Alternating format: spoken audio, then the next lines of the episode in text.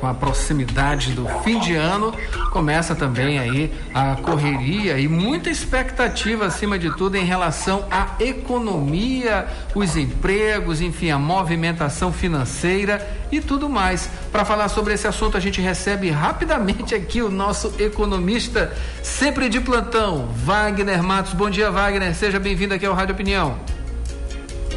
Muito bom dia, Alberto, meus amigos da Rádio Universidade. Maravilha. Uma satisfação aqui. Maravilha, sempre, sempre uma satisfação.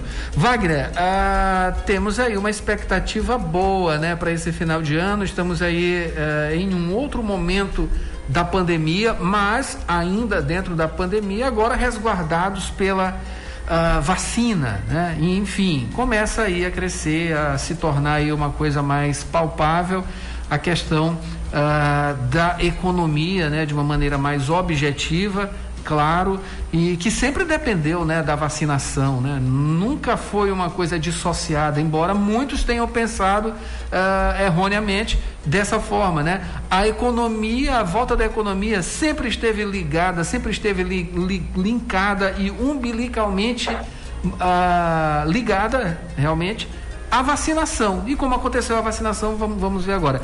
Essa expectativa é positiva, né? Exatamente, Adalberto. É, a gente tem essa expectativa que foi é, ampliada com a, com a vacinação em massa da população, principalmente aqui em São Luís. E, e o comércio e os prestadores de serviços estão com uma perspectiva muito boa para esses três últimos meses que já está acontecendo, outubro, novembro, dezembro. E ontem a Federação do Comércio do Maranhão, a FEComércio, ela divulgou uma pesquisa onde mostra a intenção de gasto dos consumidores maranhenses. E ela surpreendeu. E aí a gente tem uma intenção forte de gasto, mas é um gasto mais consciente, mais planejado, não é gasto para produtos supérfluos, é mais para utilização completa da, da família. E aí a gente tem essa perspectiva muito boa para o comércio. E lembrando que ano passado a gente teve uma, um período de restrição muito forte durante o fim do ano e o comércio e os prestadores de serviços foram prejudicados. E esse ano eu acho que a gente vai ter uma, uma forte uma forte movimentação que vai atender todas as perspectivas do, desses setores.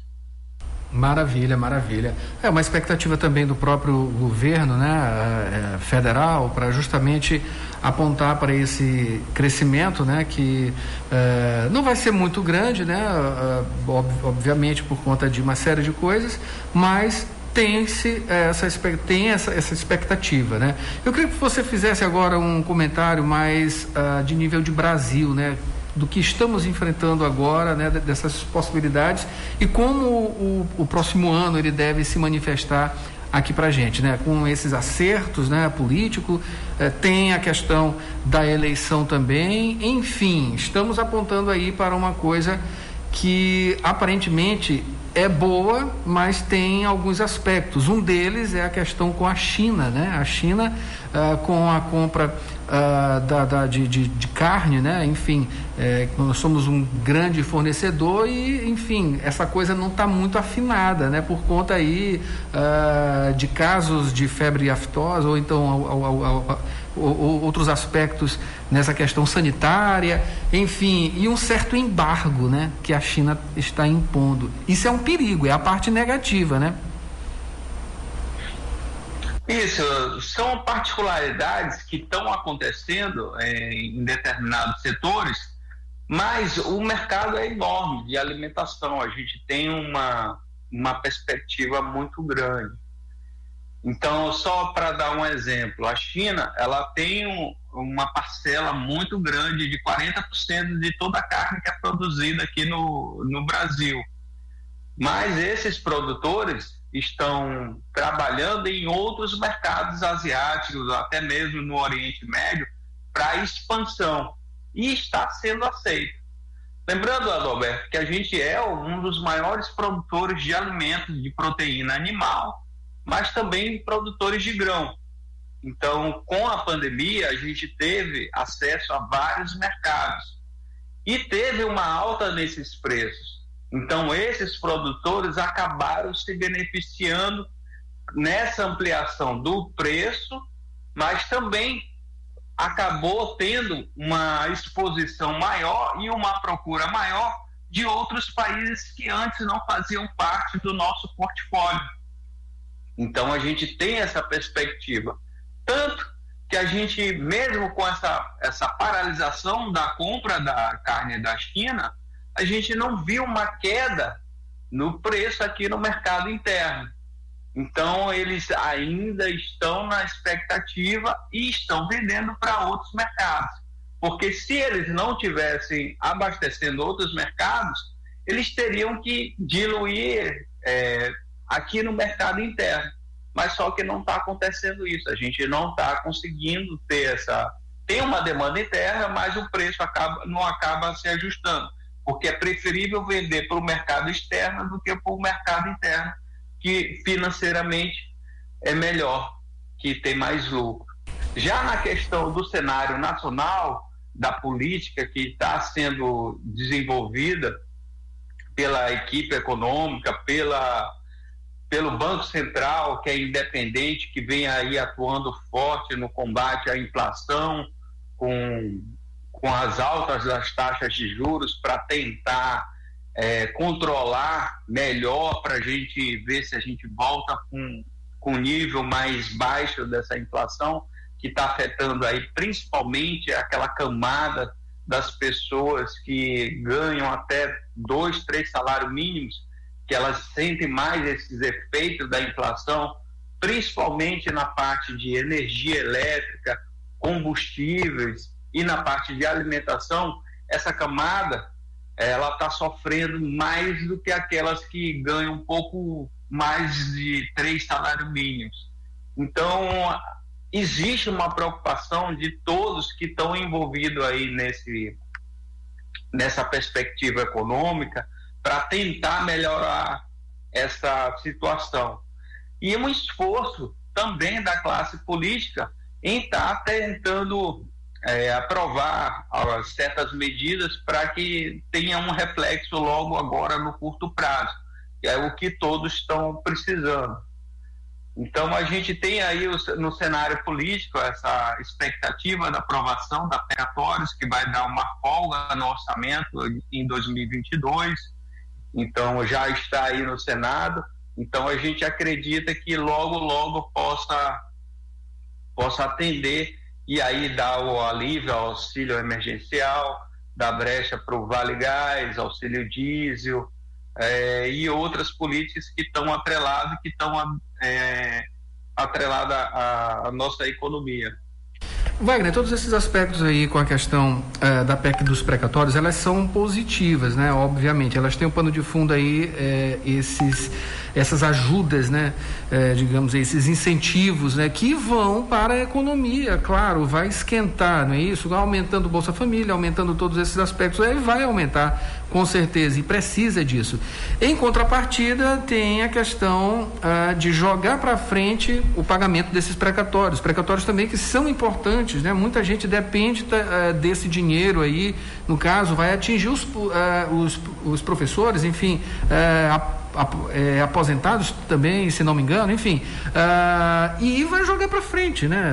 Isso, isso aí não pode criar uma bola de neve, já que o Brasil estava atendendo bem é, justamente nessa questão de pagamento de, de precatórios, isso aí não pode ter um problema, uma, uma bola de neve lá na frente, ano que vem, a partir de ano que vem, quem sabe? Roberto, existe essa questão que, que preocupa principalmente aqueles que têm direito a estar recebendo esses precatórios. Mas aí é uma decisão do, do Supremo. Então está havendo uma possibilidade de fazer isso de acordo com a lei. Caso se a gente tivesse é, sido aprovada aquela primeira fase do imposto de renda, a gente teria uma folga e nem precisaria estar mexendo na PEC dos precatórios. Mas o Congresso é, achou que, é, que não era a hora de estar tá fazendo essa aprovação da, da primeira fase do imposto de renda e acharam melhor estar tá mexendo na, na PEC dos precatórios. Lógico que tem um reflexo, mas aí existe uma regra que está sendo pautada, que, que é pagar aqueles precatórios que têm até um ganho de 600 mil reais, é, é, 60 mil reais, desculpa. E aí estão dando toda essa prioridade, né? E vai ter esse parcelamento. Mas eu acredito que até o final do ano, é, pelo movimento que está tendo pelo, pelo Senado, além da aprovação da PEC dos precatórios, eu acredito que eles possam até estar tá botando aí até a votação da reforma tributária ou até mesmo dessa, dessa parte da primeira fase do imposto de renda, que aí ela vai dar uma ampliação maior no, no orçamento de 2022. Porque esse programa também do Auxílio Brasil, ele é de extrema necessidade. A gente sabe que a gente está com uma taxa de desemprego muito grande, em torno dos 14% da população, é muita gente. E a, e a população que está sendo atendida atualmente pelo auxílio emergencial é muita gente. E essa brecha que está sendo cogitada pela PEC dos precatórios, ela não vai pegar todos que estão no auxílio emergencial. Ela vai pegar aqueles que já estavam no Bolsa Família, mais uma parte do, das pessoas que estavam no, no auxílio emergencial. O ideal era pegar todo mundo, tanto do Bolsa Família como 100% do que, tava, que está sendo é, atendido no, no auxílio emergencial. Por quê? Porque a população necessita desse aporte financeiro para passar dessa fase, dessa crise. A gente está vendo aí que a inflação está comendo o poder de compra, está deteriorando o salário das pessoas. E aquela camada, como eu citei, que é a mais prejudicada, que ganha até dois salários mínimos e meio, três, é a que é mais sente. Então, está tendo uma, uma mobilização e uma consciência da classe política e da equipe econômica, que faz todos os estudos, para ver qual é a melhor solução. Lógico que tem que ser a prioridade do pessoal que está no Bolsa Família do auxílio emergencial. E esse dinheiro, que na hora que você joga na mão deles, ele vai gerar na economia no país inteiro. Vai gerar emprego, vai gerar é, vendas, vai gerar impostos, e isso vai criar um ciclo e vai antecipar e acelerar a nossa atividade econômica. Maravilha. Então vamos é, passo a passo, uma coisa de cada vez, né? Vamos viver esse momento agora de final de ano, esses últimos três meses do ano e vamos é, lograr aí é, pouco a pouco e a gente espera que tudo dê certo também, não só neste ano, como também já comece a apontar para o ano que vem é, uma saída boa, né? Dessa dessa pandemia, mas claro, com muito cuidado, usando máscara, né? Confiando aí nessa vacinação e ampliando também, né? Claro, obviamente. Wagner, muito obrigado pelas suas, suas informações aqui sobre economia. Acabei de conversar aqui com o economista Wagner Matos no Jornal Rádio Universidade. Bom dia, Wagner. Bom dia, Roberto. Um abraço a todos. Até mais. Tchau. Até mais.